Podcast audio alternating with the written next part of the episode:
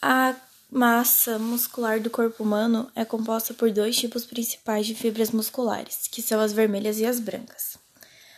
As fibras de concentração lenta, que são do tipo 1, têm a coloração vermelha, devido ao grande número de hemoglobinas e mitocôndrias. É um sistema, o sistema de energia utilizado é o aeróbico, tem uma contração muscular lenta, capacidade oxidativa, que utiliza o oxigênio como principal fonte de energia. Elas são altamente resistentes à fadiga, são mais apropriadas para exercícios de longa duração, como natação e corrida. E as fibras de contração rápida, que são do tipo 2 e têm a coloração branca. Elas têm alta capacidade de contrair rapidamente, capacidade glicolítica, que utiliza a fosfocreatina e a glicose, é, fadigam rapidamente e geram movimentos rápidos e poderosos.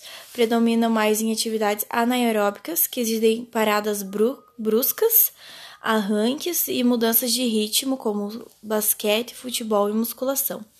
Esses dois tipos estão presentes em todos os grupos musculares do organismo, no entanto, há o predomínio de um tipo sobre o outro, dependendo do músculo e de fatores genéticos.